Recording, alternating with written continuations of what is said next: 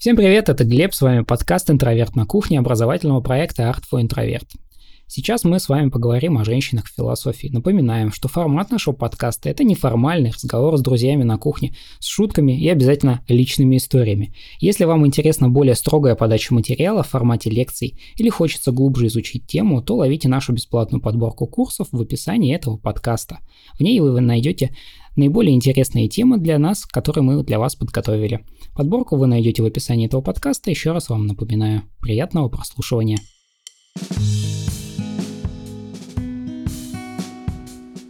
Ну что, дорогие друзья, я рада вас приветствовать. Снова мы встретились в этом прекрасном нашем таком уже. У нас будет философский кружок небольшой наш такой этот.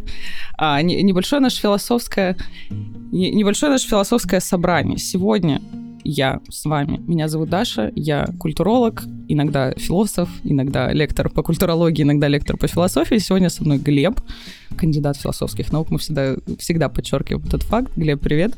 Привет всем.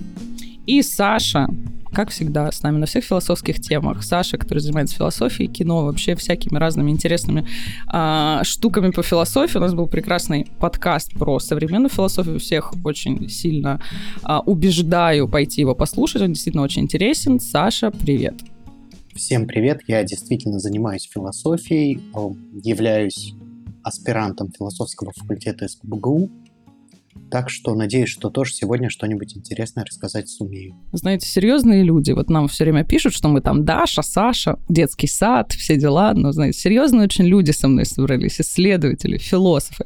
Я, э, у меня вообще был такой очень сложный какой-то, я не знаю, э, такие сложные моральные терзания у меня были. Сегодня у нас будет подкаст про женщин-философов. И удивительным образом со мной будет двое мужчин разговаривать на эту тему. Ну, и вообще, мне кажется, разговор вообще? о такой ну, Куда ну, же вообще без мужчин? Что за дискриминация? Они женщины.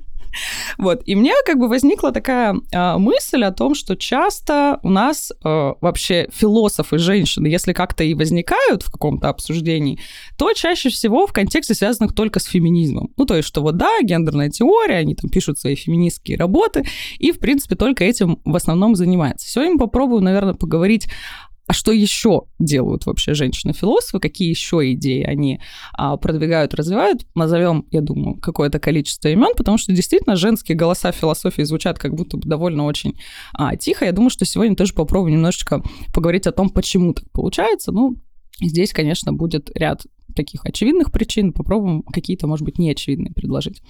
Но я хочу, наверное, начать наш разговор с ну, такого имени, мне, по крайней мере, кажется, что оно приходит в первую очередь в голову, когда мы говорим о женщинах-философах, это, наверное, Симона де Бувуар, знаменитая соратница Жана Поля Сартра и вообще женщина, которая тоже известна главным образом благодаря своей работе «Второй пол», то есть тоже, по сути, основательница гендерной такой теории, первый такой главный такой феминистский труд 20 века.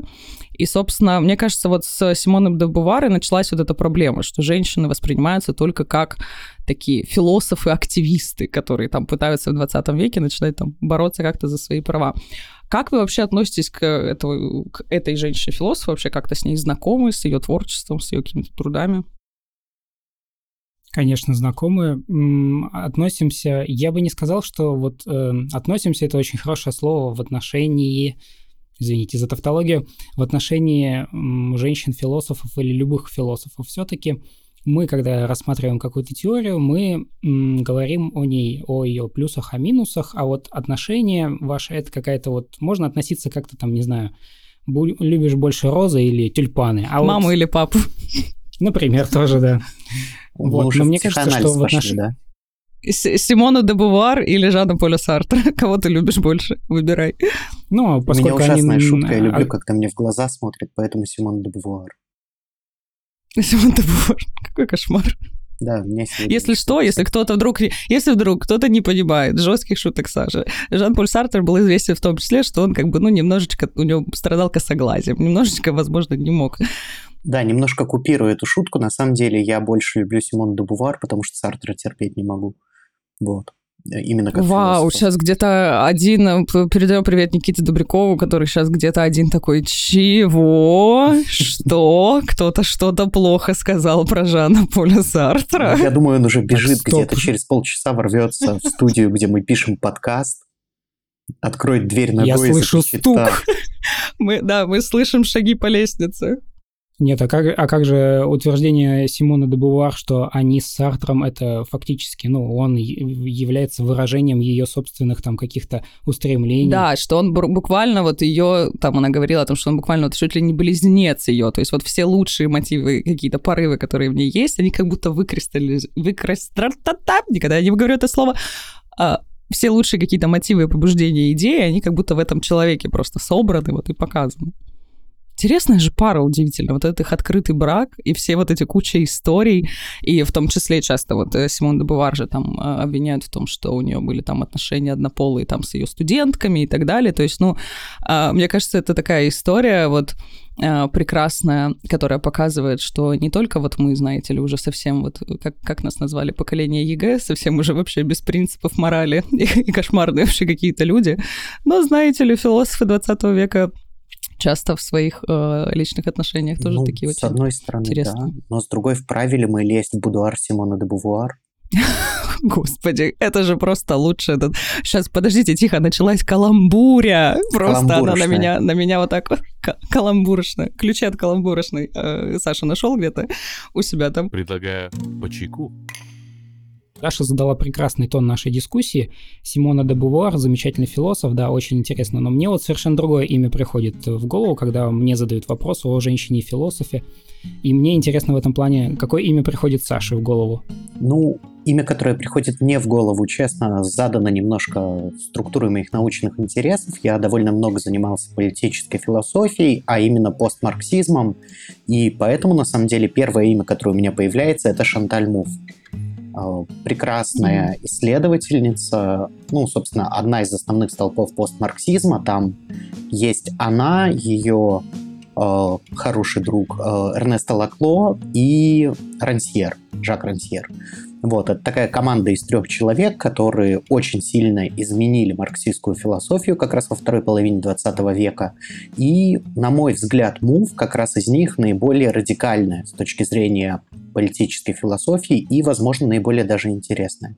Давай сделаем немножко шаг назад. Можешь нас немножко в контекст наших слушателей погрузить? Вообще, что такое постмарксизм, чтобы мы все говорили на одном языке, что это за исследования, почему они оказываются актуальными?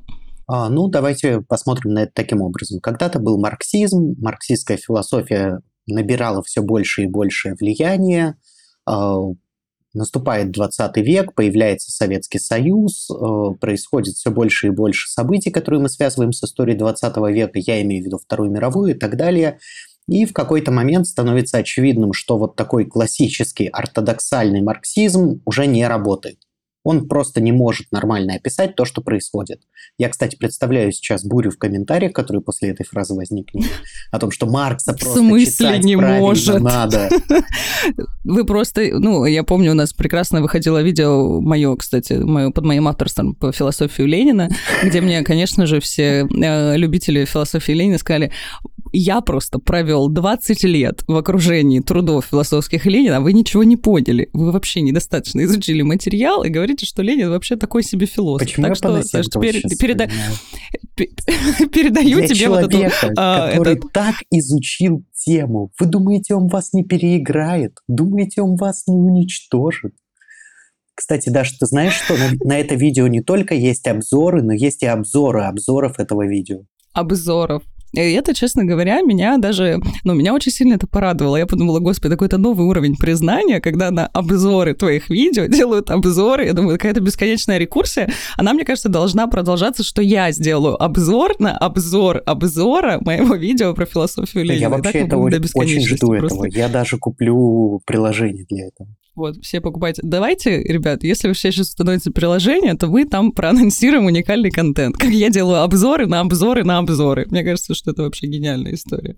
Так, постмарксизм, окей. Возвращаемся И, а, к нему. А, Соответственно, возникает, а, поскольку классический марксизм устаревает, возникает так называемый неомарксизм, франкфуртская школа, и люди по-новому стремятся осмыслить то, что происходит. Создаются там, ну, например, это работа Маркузе, а, и, соответственно, создается такая очень сложная система, описывающая капитализм, описывающая отчуждение, а, работающая во многом с культурой, с идеологией и так далее.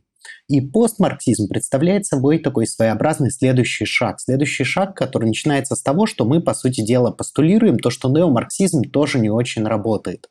А, вот эта вот заумная, красивая а, архитектура, выстроенная неомарксизмом, как будто бы не обладает революционным потенциалом и ничего не может сделать. Постмарксисты начинают искать э, то, откуда могут родиться эти изменения, и парадоксальным образом они считают, что вот единственное, что может поменять ситуацию, это популизм. Это такое абсолютное э, упрощенное противостояние, потому что только оно может захватить достаточное количество людей. И одновременно с этим они начинают очень серьезно разбирать идеи Ханы Аренд, идеи политического, идеи несогласия. И вот Шанталь Мув, э, на мой взгляд, как раз является одной из самых интересных авторок этого направления.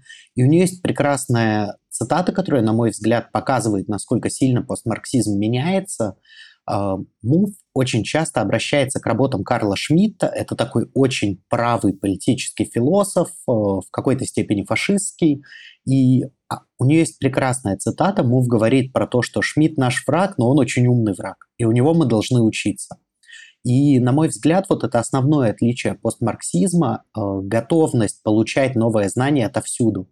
Э, марксизм, чтобы выжить, должен адаптироваться, должен ми- меняться, и у его теоретиков должна быть храбрость обращаться как раз к самым разным источникам. И вот у Муф эта храбрость есть, и, на мой взгляд, именно поэтому она такая восхитительная фигура, ролевая модель, по сути дела. А Шанталь Муф, она, по-моему, жива, да, еще? Ну, то есть это вообще современный практически нам человек, ну, насколько я если скажем я не так, ошибаюсь. когда я так усиленно работал с ее текстами годах, это в 16-17, еще была жива, но уже в том возрасте, что нужно дополнительно проверить. Ну да, да, уже, уже пожила, пожила. Так, Глеб, давай, ты нас э, заинтриговал. Какая твоя любимая? У нас, как знаете, а, кто ты из «Принцесс Дисте»? Э, кто твоя любимая женщина-философ? Я бы не сказал, что любимая, но ну, первое имя я буду отстаивать эту позицию постоянно сегодня, видимо, у меня какие-то проблемы. Я никого не люблю. Я выбираю умом, а не сердцем. Ну, кстати, сложный вопрос насчет разума и любви, да. Ну, поговорим как-нибудь в, другом подкасте через подкаст, да. А, мне в первую очередь приходит имя Гепатии Александрийской, а, О. человека, которого многие знают как одного из первых философов. Может быть, это такая профдеформация. Если ты не заглубился в Древнюю Грецию, условно говоря, ты плохой исследователь. Иди домой. Ты плохо исследовал что-нибудь. Вот, поэтому, может быть, это с этим как-то связано, но мне как-то может быть, это связано как раз с тем, что когда я пришел на философский факультет, у меня сразу появились преподавательницы, э, философы. Я как-то очень включился в эту среду и не погрузился во все эти проблемы феминизма, потому что э, как-то э, женщины-философы, которые преподавали мне, шли через это все как через свой личный опыт, поэтому они сразу транслировали идеи преобразованными, и я получал их в каком-то уже сжатом виде, поэтому поскольку я в том числе не женщина, да, мне это не понять. В том числе, в том числе не женщина. В том числе и не женщина. Не слон, не женщина, много еще никто. В том числе не женщина. А подождите, мы сейчас такой греческой традиции определения человека начинаем искать? не, не слон этот. Плоские ногти, плос, да. Плоские когти, не женщина, не ну, слон. Учитывая Я думаю, что это, в принципе... философию Греции, то не женщина, это такой важный момент, потому что женщин-то голосовать не пускали. Ну, слава богу, кто-то понял мою отсылочку, ура! А то никто не понимает мои отсылочки, и все люди постоянно пишут в комментариях, что было заумно или было слишком А там просто, а ребята, надо понимать. А там был интертекст, о котором мы сегодня еще поговорим, о рекурсии, да, об этом и во всем. Так, и расскажи нам немножечко ну, про идеи, про вообще, что там за философия такая возникает. Итак, Гепатия Александрийская. Значит, самое интересное, что есть, это так или иначе до нас в той или иной форме дошли ее какие-то комментарии, соответственно, у нас есть возможность понять, какая там была мысль, э, поскольку у нее были комментарии к некоторым философским трудам, и за счет этого э, как бы память о Гепатии сохранилась для нас. Я не могу сказать о том, что э, это первая женщина-философ, до нее были женщины-математики, например, или о ком-то вообще не сохранилась память. Но так или иначе, поскольку ее память еще увековечили в известном фильме с Рэйчел Вайс, э, так или иначе известно о ней кое-что. И э, самое интересное, что э, на ее, как бы этой самой воображаемой уже биографии построен воображаемый портрет, там созданы какие-то оды в ее честь, стихотворения, посвященные ей и так далее, и так далее. То есть она вошла как человек, который задает определенную традицию, пусть и без э, почвенную чаще всего. То есть воображаемый портрет — это какая-то странная вещь, но так или иначе, когда вспоминают Гепатию, вспоминают ее портрет. Выглядела она не так, но... Но мы придумали, что так. По крайней мере, поскольку ее память увековечена, мне кажется, что это очень важно. То есть э, отдана какая-то дань ее трудам, и понятно, что ну, смерть это всегда печально, а насильственная. Безусловно. Я сейчас этот, сейчас э, яростная фи... У меня будет сегодня две этих, э, две ипостаси будут участвовать в этом подкасте. Вот это, как там меня называли, э, феминистка обиженная мужчинами, вот иногда будет такая врываться, что-то кричать и уходить обратно там пить свой кофе. А, да, конечно же, я вот начала как раз Симон де Бувар, наверное, не просто так, потому что, безусловно, это такая тоже отчасти а, личная моя какая-то история такого я не знаю, я думаю, что у вас у всех возникало э, вот это чувство большого согласия с философом, когда ты что-то читаешь и думаешь, о да, жиза. Вот вообще хочу, беру, мне очень все нравится. И сегодня, когда мы там много говорим про активистскую науку, о том, что она уже не может быть ни в коем случае объективной даже туда не стремиться, вот для меня, конечно, Симон де Бувар была таким тоже э, важным философом, что ли. Как раз здесь уже буду не как Глеб, который а, какие-то более-менее а, логические будет а, причины того, почему он выбирает этого философа привить, я буду выбирать сердцем. Я буду говорить, что вот все, Симон де Бувар. И а, здесь, конечно, на меня очень сильно повлияла женщина, про которую я часто тоже говорю и в наших подкастах, женщина-философ, Мария Дмитриевна Рахманинова, моя а, прекрасная научная руководительница, и она как раз а, занимается и фемоптикой, и очень много, ну, она как раз специалист по политической философии, и как-то мы с ней а, обсуждали все вообще вопросы женщин-философов, и она мне говорит о том, что почитай э, Симон де Бувуар, как будто бы это вообще не феминистский текст. Ну вот просто подойди к ней, что это вообще никак к гендерной теории не относится. И там действительно выкристаллизовываются такие идеи, э, которые вполне себе э, такие антологические, гносеологические. Ну, конечно же, Симон де Бувуар в любом случае продолжатель, да, следователь э, философии экзистенциализма, и там мы видим все вот эти истории с экзистенцией, с э, существованием, которое предшествует сущности и так далее.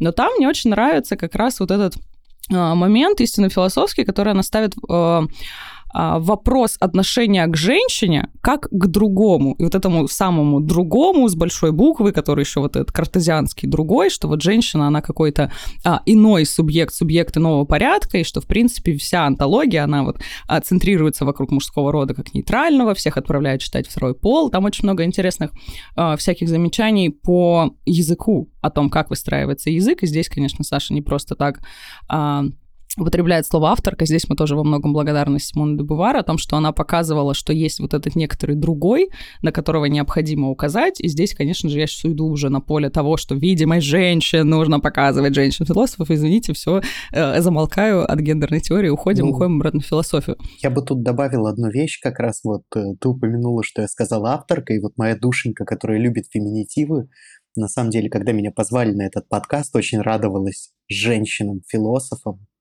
вот, потому что у нас будет я женщина очень, Семен де Бавуар, женщина Гепат.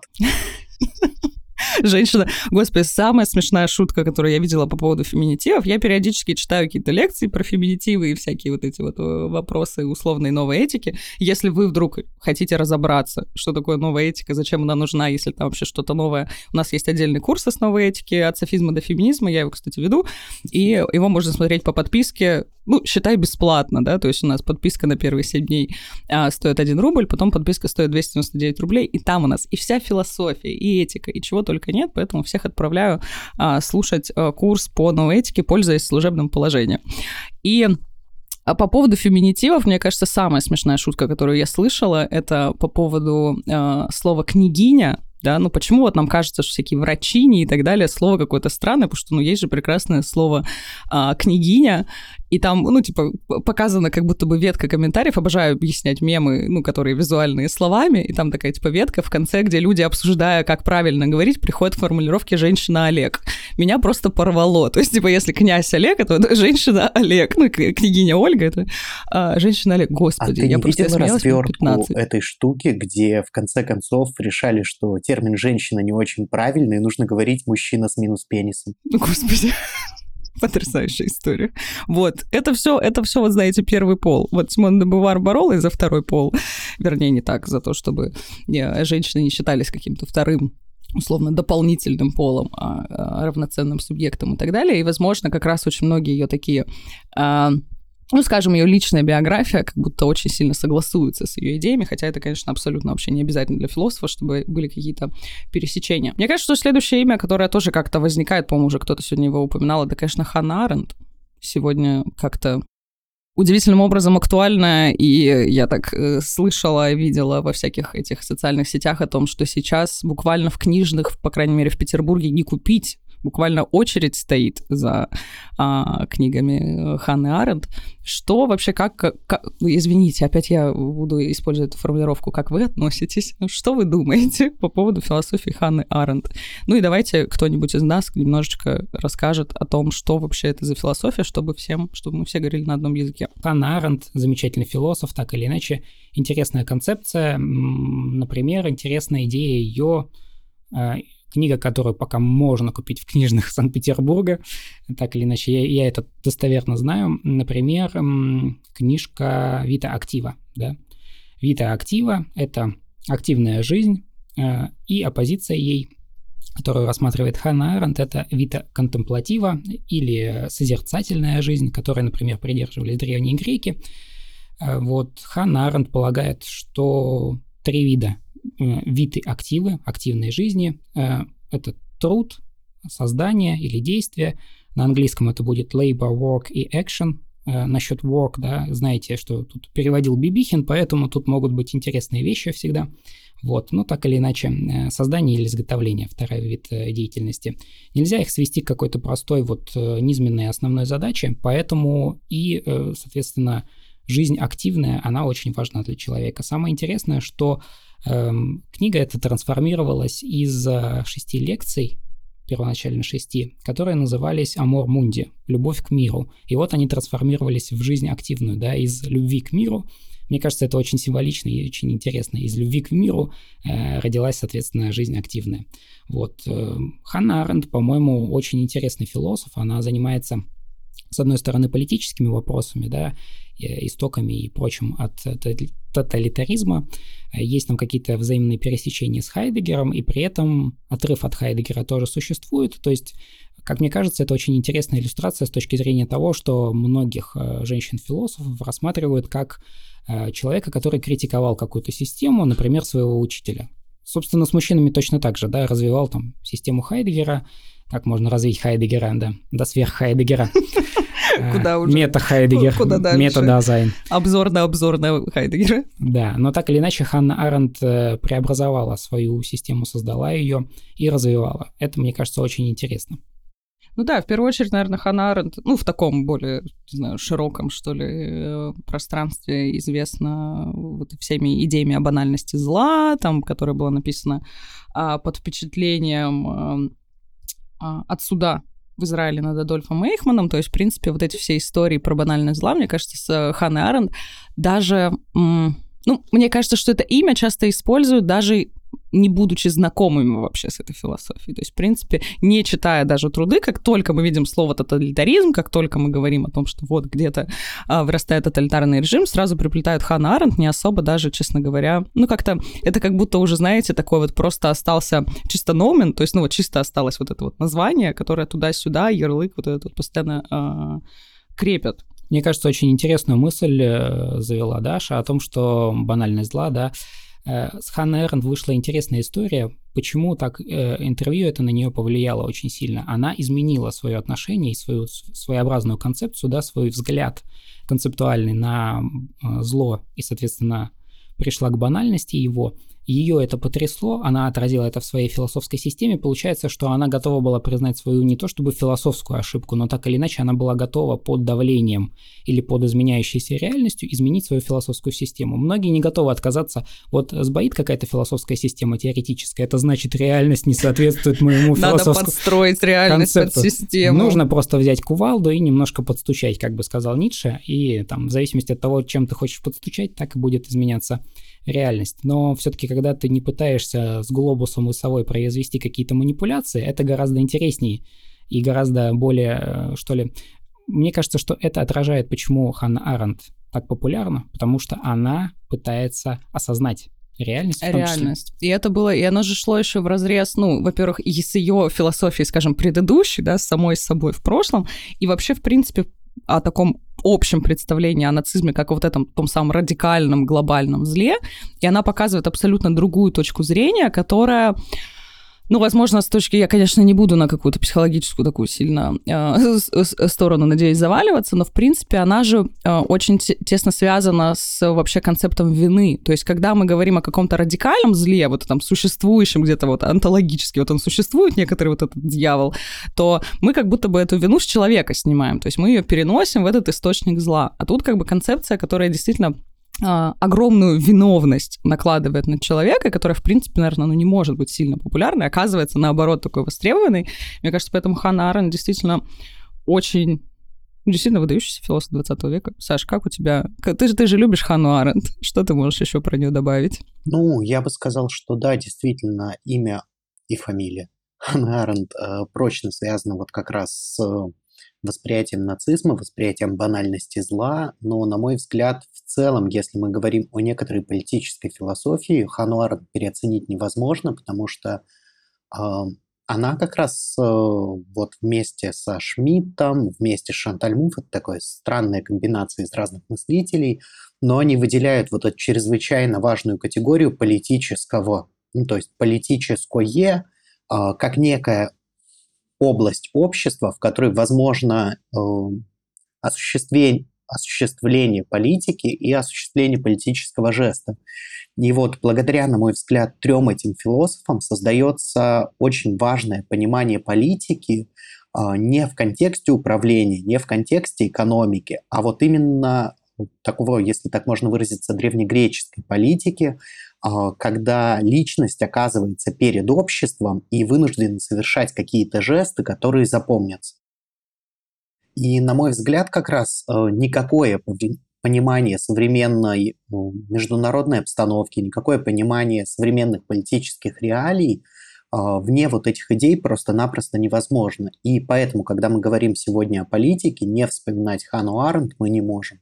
То есть это уже какое-то прям общее место. Ну что, Личное — это политическое. Привет феминисткам второй волны.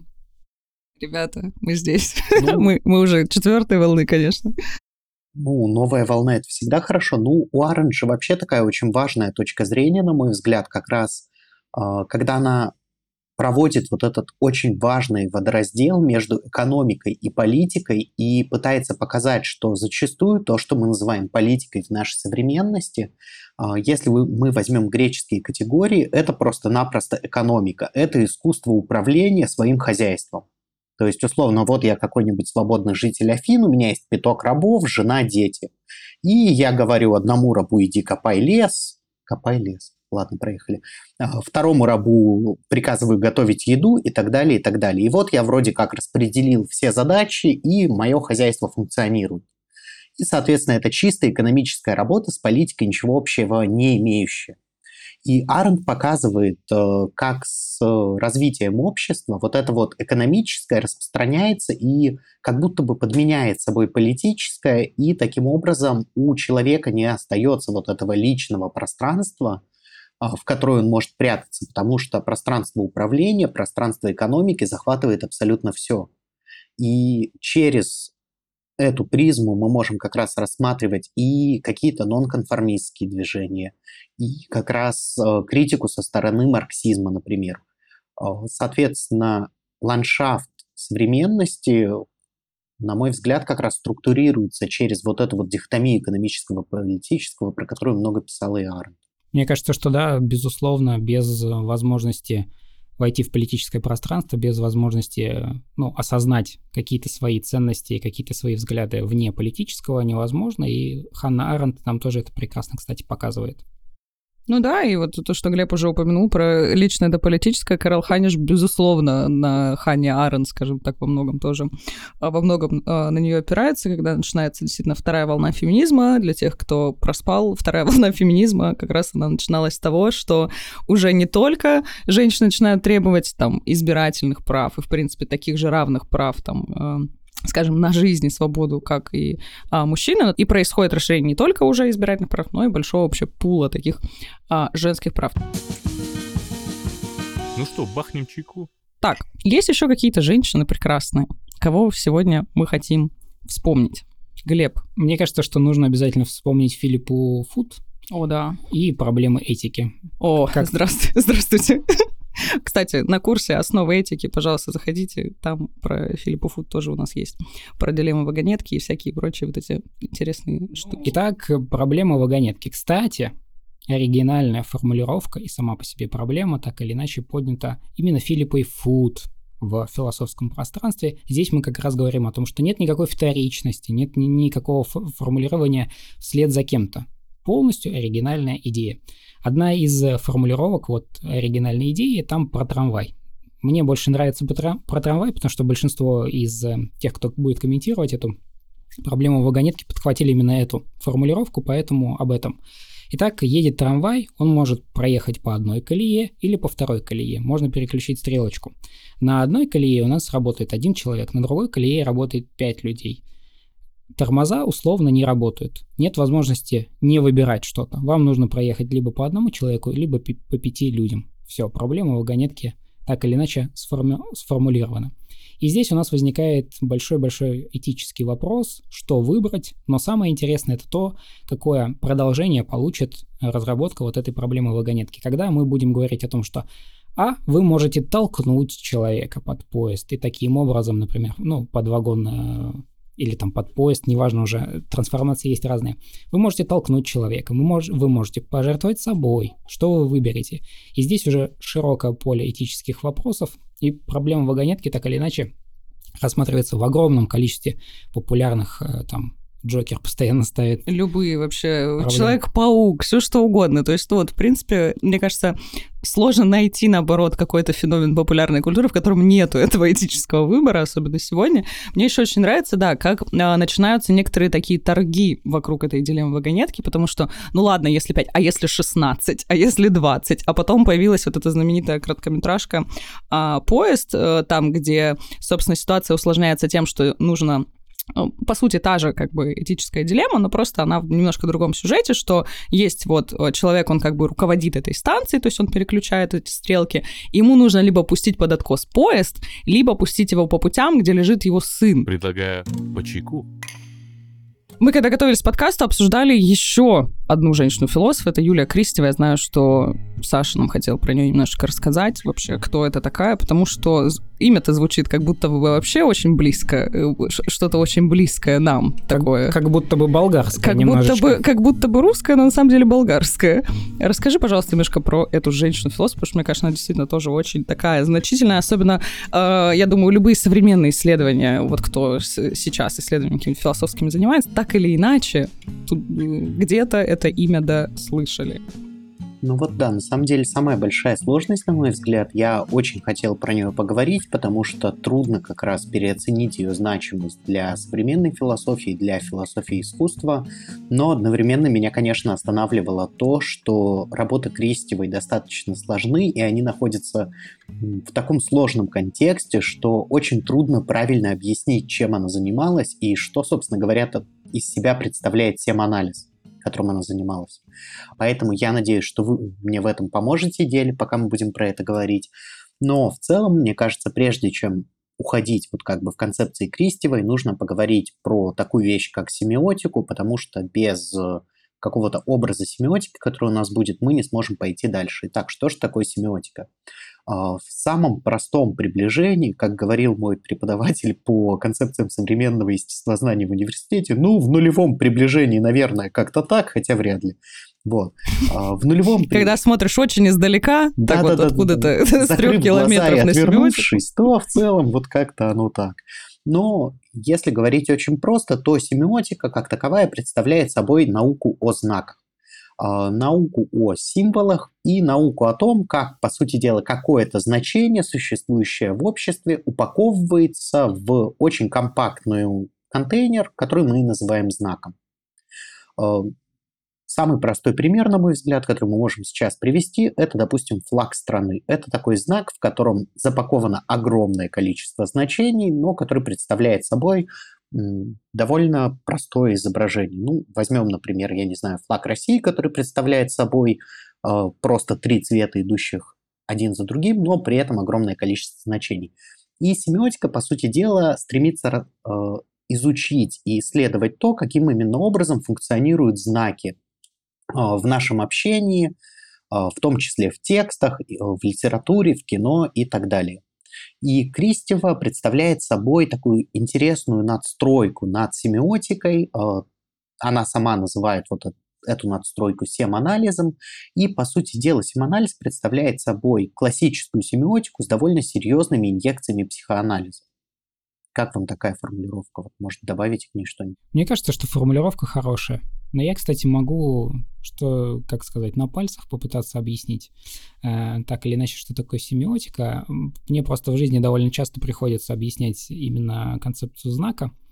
Э, почему-то судьба выбрала именно меня для того, чтобы я объяснял это. Не знаю почему, не, небольшой фанат э, именно этой теории, но так или иначе. Вот есть э, знак, есть значение какое-то, и что-то оно вот означает. И вот означающее, означаемое, вот это огромное количество разных терминов, как все понять. Вот есть, например, арбуз. К примеру. Вот он является символом чего для нас? Ну, символом ягоды для кого-то, для кого-то овоща, для кого-то фрукта. Тут уж э, зависит от того, как человек это воспринимает. Но так или иначе, за ним стоит огромное количество работы. Надо было вырастить этот арбуз. Это все вплетается в этот знак. Все стоит, вся так сказать, биография арбуза до того, как он попал, попал на нашу полочку, э, условно, магазинчика какого-то, все это стоит за этим знаком, так или иначе. И существует большое количество других арбузов. И между ними мы тоже видим какую-то разницу. И как на примере арбузов понять семиотику? Очень легко. На самом деле вот э, арбуз это конкретный означающий арбуз, но при этом за ним стоит вся концепция арбузов, так или иначе, показывая на один какой-то арбуз, вы представляете себе все... История арбузов. Все, все арбузы, так или иначе, да. Здесь э, со стульями все хуже, например, показывая на определенный зеленый стул, Тут уже есть немножко сбивка какая-то. Тут вы можете себе неправильно представлять концепцию стульев. А вот с арбузами все легко и просто. Мне кажется, у нас следующее видео на YouTube должно быть «Философия арбуза» от Глеба Андреева.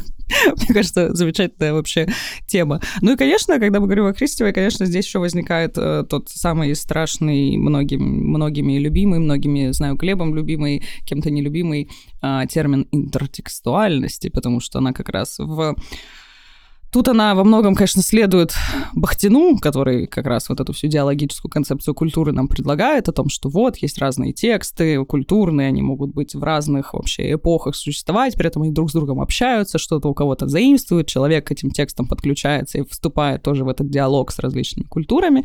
И здесь возникает как раз понятие интертекстуальности как такой связи между различными текстами и их взаимоотношениями. Если что-то я говорю не то, поправьте меня. Нет, нет, все правильно. верно. Ну, я бы просто сказал, что вот интертекстуальность проще всего объяснять следующим образом, что тексты всегда пишутся с оглядкой на другие тексты. И мы не имеем права анализировать текст так, как будто он написан в чистом вакууме. Текст — это всегда разговор с другим текстом. Мне кажется, это, да, действительно справедливое определение. Мне кажется, это то, к чему пришла концепция интертекстуальности вне уже поля деятельности самой Кристевой, что любой текст — это интертекст. Да, я скажу одну вещь. Во-первых, вот важная вещь про Кристеву. Я все-таки отвечаю у нас за какую-то карнавальность культуры, если мы говорим про Бахтина. Поэтому я буду вбрасывать радостные вещи. Вот ее полное имя — это Юлия Стоянова Кристева. Вот, и сразу же как-то вспоминается городок, и как хочется ворваться. Давайте напомним еще, что это, кстати, не Николай Михайлович Бахтин, тоже известный русский философ, а Михаил Михайлович Бахтин, для того, чтобы полностью, так сказать, смеховая культура вошла в наш... Вошла в чат. Да. У нас, да, много Бахтиных. Не запутайтесь в Бахтиных, пожалуйста. В контексте Бахтиных и слово «бахча», как бы метафора Глеба про арбуз, она прорастает новыми смыслами. Вот это называется интертекстуальность. Ты это интертекст. Это, это была отсылка, потому что это была отсылка. Понимаешь, Глеб как бы смотрел наперед, он понимал, что я начну говорить про Бахтина, либо он наоборот меня настроил на то, чтобы я вспомнил Бахтина через Бахчевые. А это когда все, мы ребята, про фуд говорили, связано. мы уже думали про то, что у одного из Бахтинов не было одной ноги. Понимаешь, все связано, все переплетено, как завещал нам Мирон э, Янович. А. Вот так любимый нашей прекрасной Лизой Фандориной. Передаем ей большой привет. Лиза скоро вернется тоже в подкастах и будет в них снова участвовать. Так, если по Кристи у нас все, то давайте еще кого-нибудь вспомним. Вообще, мне кажется, сегодня мы очень много говорили про женщин, которые занимались политической философией, потому что как-то вот так получается, что очень много именно а, политических философов среди женщин. Мы вспомнили Кристио, которая занимается больше именно так философией текста, да, и вообще эстетикой и так далее.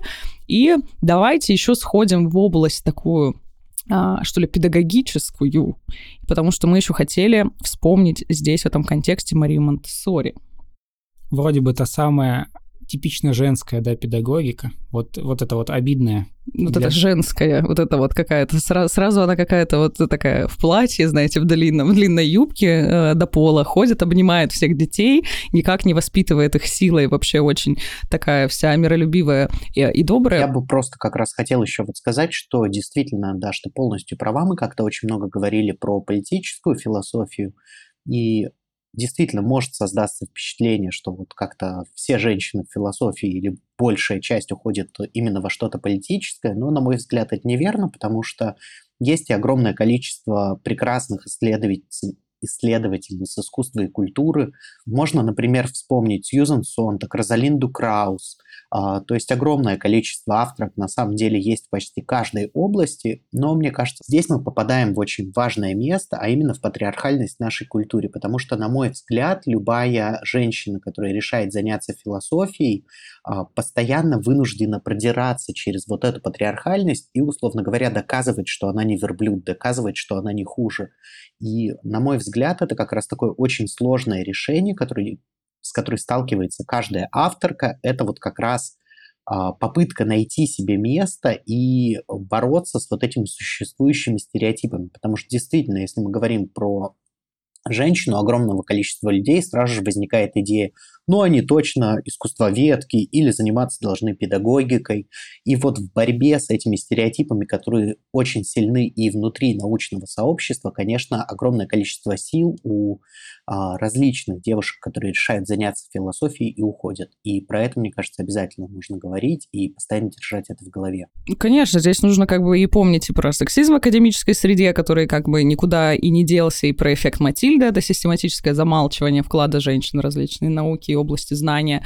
То есть здесь, конечно, огромное количество факторов именно социальных, культурных есть, из-за которых действительно голоса женщин звучат, возможно, не так громко, как хотелось бы.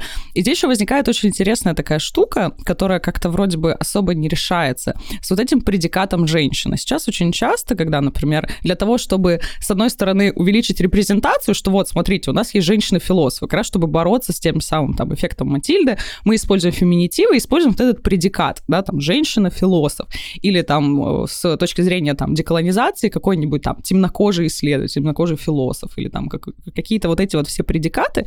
И здесь как раз и возникает большой вопрос. А почему эти предикаты должны использовать? Потому что, с одной стороны, они как будто бы э, указывают на конкретную характеристику человека и сводят полностью вот то, что это женщина. Нам ва- важно это как-то промаркировать. А с другой стороны, если мы это не маркируем, то этот опыт не виден. То есть как будто бы этого всего не существует. И это сейчас, да, такая большая проблема. Но это уже таких, скажем, гендерных всяких активистских исследований, как это все вот, как а, размаскулить науку, то есть как ее вот сделать как раз более доступной э, для женщин. Я, мне кажется, сейчас изобрела просто гениальный термин, запишу себе Размас- вообще куда-нибудь, будет у меня размаскуление науки. Но звучит Но, красиво. да, такая вроде бы вроде бы такая классическая, да, сфера, которая, ну вот женщины же там вообще у нас учителя, педагоги, воспитатели, тем более, что это работа со совсем маленькими детьми, то есть Мария Монтессори, она изначально а, выстраивалась, ну, то есть вот я думаю, что все слышали про вот эти сады Монтессори. Сейчас, мне кажется, уже чуть-чуть популярность как-то уходит. До этого я даже работала в центре э, Монтессори педагогики, удивительная вообще вещь, именно с точки зрения, ну, как бы методики. А, и ну, конечно, хочется здесь напомнить о том, что Мон- Мария Монтессори своих-то детей, собственно, отправила в такой воспитательный дом, ну, условно, детский дом, потому что а, считала, что он- ей необходимо заниматься большими делами для большого количества детей, а на своих детей отвлекаться как-то, ну, знаете ли, не с руки большому мыслителю. Хотел бы добавить, что если вы задумались о том, что же такое Монтессори педагогика, поскольку два моих сегодняшних э, собеседника прекрасно знают это, я расскажу как себе, так и вам о том, что же это на самом деле такое. Вы встречали, если посещали государственный детский сад, вы обязательно встречали отголоски этой педагогики, например, на чем она строится, да, на свободе выбора э, непосредственно ребенка, э, на свободе выбора ребенка, на проявлении инициативы, и заключается она, например, в таком, что часто осуществлялось, что часто было, среди игрушек вы наверняка находили какие-то практические предметы. Например, маленькая детская кухонька или там маленький э, кабинет э, парикмахера. Врача, вот этот набор, этот э, маленький юный доктор. Да, вот реализуя свои какие-то интенции внутренние, какие-то внутренние устремления, ребенок знакомится так или иначе с профессией, ребенок так или иначе выбирает себе дело или, может быть, не выбирает дело себе в игре, но в практической деятельности он осваивает этот мир, он играет и при этом действительно познание его каким-то образом направлено, но оно всегда контролируется его собственными устремлениями, что прекрасно, с одной стороны, с другой стороны, понятно, что существуют какие-то критики Монтессори в педагогике и там получило большой резонанс э, все это движение, но так или иначе вы должны себе представлять, что это такое. Есть огромное просто... Ну, здесь, опять же, всегда возникает эта проблема вечной теории практики, потому что ре... действительно реализовать все эти принципы монте довольно ну, сложновато. То есть, ну, если мы, например, берем какой-то детский сад, для того, чтобы это все работало на большой группе людей, плюс нужно поломать все равно отчасти где-то традицию, которая ну, не совсем так строилась, вся вот эта открытая среда доступная, что ребенок сам берет игрушки, откуда, ну, то есть они не лежат где-то в ящике закрытом, где воспитатель их выдает там в какое-то конкретное время, а просто как бы ребенок помещен в абсолютно свободную среду, в ней свободно действует, совершает какие-то а, взаимодействия с различными предметами. Реализовать это бывает часто сложновато. Мне кажется, именно об это ударились все вот эти коммерческие монтессори центры, когда хотели привлечь вот этой, а, скажем, новой, свободной такой педагогикой, которая вроде бы шла в оппозицию вот этой тоталитарной такой, что ли, советской, хотя как раз монтессори педагогики мы видим огромное количество элементов, которые были в тех же самых советских или ну, постсоветских уже а, детских садах. Но вся система, которая официально кажется тоталитарной, такой вот диктаторской вообще, лишающей свободы маленьких детей. А, ну, все же видели вот эти прекрасные... Я, я вообще обожаю детские сады, вот эти вот, которые за забором пятиметровым. Здесь, конечно же, сейчас меня полетят камни, что недавно буквально там были события, что это для безопасности детей, чтобы, ну, никакой лишний человек не проникал на территорию сада, но выглядит это иногда довольно чудовищно, когда вот там три ряда заборов, вот этих пятиметровых, и за них маленькие дети такие тусуются за вот этой вот клеткой думаю, господи, какой кошмар. Мне, мне кажется, что об это как раз в том числе разбились многие монтессори центры, поскольку э, в рамках монтессори пространства, да, безусловно, ребенок э, живет, э, существует, образовывается таким образом, каким завещала Мария Монтессори. Но есть реальный мир, где монтессори педагогика не реализована, таким образом при этом столкновении существуют какие-то свои Привет, Соня, мы передаем, да, психологические... Да, психолог... Соня, привет. Да, так или иначе возникают какие-то психологические наверняка э, вот э, столкновения, и в связи с этим уже непонятно, как вот тут, тут реагировать. То есть... И дальше, получается, вся линейка образования вроде бы, ну, по крайней мере, школьного должна быть тоже под это адаптирована. То есть если у нас есть монтессори сад, то потом, по сути, как бы эта же э, история должна наследоваться и в школьном образовании, но такое тоже э, очень мало где реализуется. Ну, ну, я, я себе представляю такую школу, но не могу сказать, что людям после такой школы, выпускникам такой школы легко в обычной жизни. Да, то есть вопрос именно а, адаптации к социальной среде, когда у тебя общественное ожидание от человека, который выходит из школы одни, а он, получается, здесь э, все, знаете, такие любители кон- немножечко конспирологических теорий о том, что вот там э, общество, государство специально делает, из, а ну да, ЕГЭ вводит, чтобы люди тупели и вообще ничего не могли и так далее. Сейчас где-то, наверное, поаплодировали аплодировали нам такие, господи, они с нами. Мы не с вами. Ну что, бахнем чайку?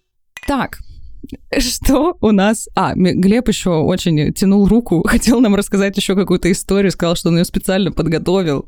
Давайте дадим Глебу слово. Спасибо, да, большое. Итак, э, для всех тех подписчиков, которые спросят, вот вы столько времени рассказывали нам про зарубежных философов, а что у нас? Итак, история для вас, дорогие мои подписчики. Любители русской философии. Дорогие мои слушатели. Кстати, да, вы часто спрашиваете нас, э, где нас можно послушать. Мы есть на, абсолютно на всех площадках, поэтому смотрите нас и слушайте нас не только на YouTube, но и на всех доступных платформах. Мария Владимировна Безобразова. Запомните это имя. Э, значит, э, первая в истории России женщина, доктор философии. Итак, 1891 год, если мне не изменяет память, она мне не изменяет. Соответственно, это получение первой степени женщины-философом в рамках Российской империи. Вот. Итак, что здесь важно понимать? То, о чем говорил Саша, очень хорошо об этом говорил, да, о том, что женщине в философском пространстве приходится доказывать э, свой авторитет. Приходится каждый раз э, терпеть большое количество насмешек и всего остального. Может быть, это очень неприлично, что я об этом говорю. Я прошу прощения у всех тех, кто посчитает, что это неприлично. Мэнсплейнинг. Мы, мы знаете ли, мы, мы следим а, Для нас, за всеми слушательниц, мэнсплейнинг — это когда мужчина что-то объясняет женщинам. Да, что просто могла нечетко проговорить, я решил объяснить за тебя.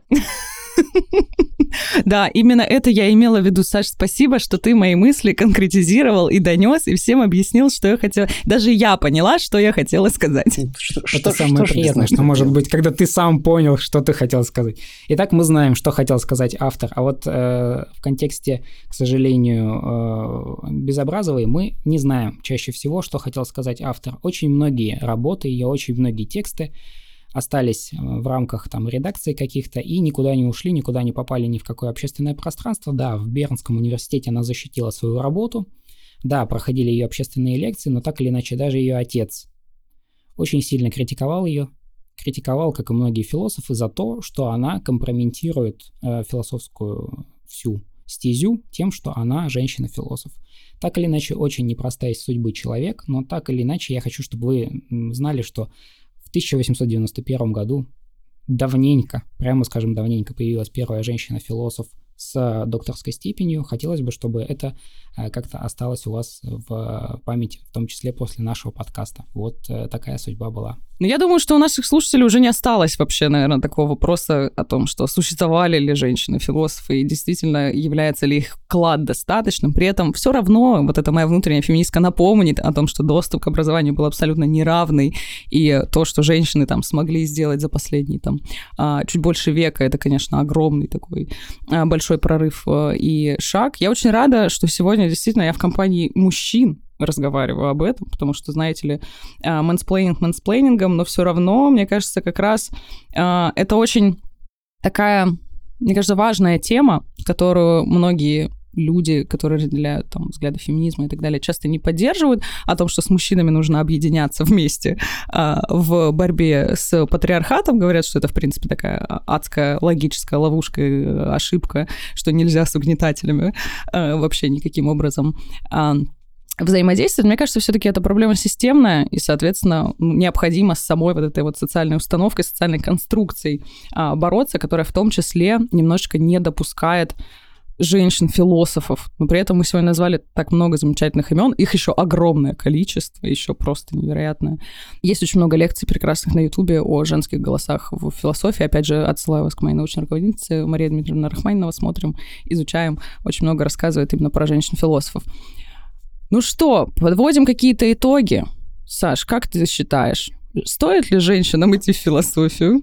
На самом деле, да, я про это и хотел сказать. Э, ну, насчет того, стоит, не стоит, как раз с мужской позиции.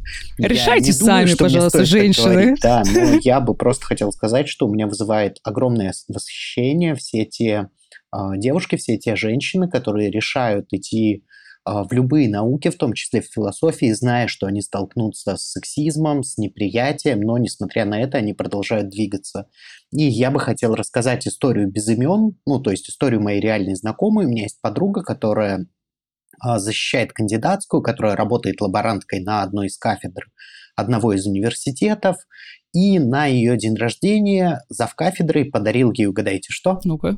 Набор кастрюль. Потому что, ну, работа лаборанткой, работа лаборанткой, кандидатская, это кандидатская, но мужу-то борщи варить надо. И... Слушай, это вообще ужасная вещь, с которой я лично постоянно сталкиваюсь. Это прекрасный вот мой любимый, мой любимый в кавычках сексизм в академической среде. У нас заведующий, опять же, будем без э, фамилии, даже название вуза не буду упоминать. У нас такой есть прекрасный заведующий кафедры, который каждый раз называет меня позором отечественной культурологии, каждый раз говорит о том, что ну, же, ну вот что ты здесь делаешь? Ну, тебе сколько лет? Где, детей уже пора рожать, детей, у тебя там муж дома сидит, а ты тут сидишь, статьи свои какие-то приносишь. И это действительно как бы вообще не шутки, это действительно такая реальность, с которой сталкив... приходится сталкиваться. И даже молодые женщины, которые уже вроде бы отстояли какие-то свои, а, скажем, позиции в этом научном сообществе, часто тоже сталкиваются с сексизмом со стороны своих более старших коллег, и к ним относятся как к таким же аспиранткам, девочкам-второклассницам, что ну вы сейчас там своей вот этой наукой еще, ну пять лет ты ей позанимаешься, и дальше пойдешь там а, семьей э, э, своей там руководить и так далее. Или, например, это, да, вплоть до каких-то действительных а, не очень справедливых и честных решений доходит, когда, например, на кафедру спускается какой-то грант на исследование, и преподаватели мужчины могут сказать о том, что, слушайте, ну вот давайте отдадим условно X, да, мальчику, потому что ему семью кормить, а у аспирантов там зарплаты низкие, вот ему это будет хорошее подспорье, а вот у женщины, как э, у нас тоже любит один э, человек прекрасно на кафедре говорить о том, что если женщина хочет учиться в аспирантуре, у нее должен быть человек, который будет за это платить. Ну, то есть как-то ей вот помогать, такой как бы помощник в прохождении аспирантуры, который будет ее вот эти вот хотелки, знаете ли, странные женские в аспирантуре, господи, учиться, будет каким-то образом финансировать. Это меня всегда очень сильно бесит. Я очень сильно злюсь. Так что, девочки, идем в науку, нас все больше, мы победим. У меня уже сейчас лозунги начнутся, у меня же демонстрация тут уже эти. А, а итоги по этому поводу, по, по поводу всего этого подведет за нас история. И, в частности, социология подведет за нас итоги, когда процентовка какая-то станет более репрезентативной, и мы увидим на примере цифр, как это работает на самом деле. Поскольку прогнозирование прогнозированием, призывы, лозунги, все это хорошо, но что в реальной жизни остается в сухом остатке? Вот история нам покажет, история нас рассудит. И сейчас пока последняя социология показывает, что наши женщин с высшим образованием становится больше, чем мужчин с высшим образованием. Меня этот факт э, немножко радует. Спасибо вам большое за этот разговор. Сегодня мы назвали огромное количество имен прекрасных женщин, их гораздо больше, не только философов, но там, а, научных деятелей, разных исторических важных фигур. Обязательно призываю вас подписываться на все наши социальные сети, ставить лайки этому подкасту. Нас можно слушать абсолютно на всех платформах. Мы уже существуем и на всех подкаст-платформах, и на Ютубе. Поэтому а, нас сложнее не найти, чем нет, наоборот. что я хотела сказать? О том, что нас очень, очень сложно нас не наткнуться. Мы уже сделали все, что угодно, чтобы вот везде вообще существовать, чтобы вам было удобно нас смотреть. Спасибо большое, Глеб. Спасибо большое, Саша. Мне кажется, получился очень интересный разговор. Согласна. Мне кажется, что получился действительно. Всем пока. Да, всем всего хорошего. Вперед в науку. Всем в науку. Все сегодня, мне кажется, такой очень оптимистичный у нас финал получился. До новых встреч на наших подкастах. Всем пока-пока.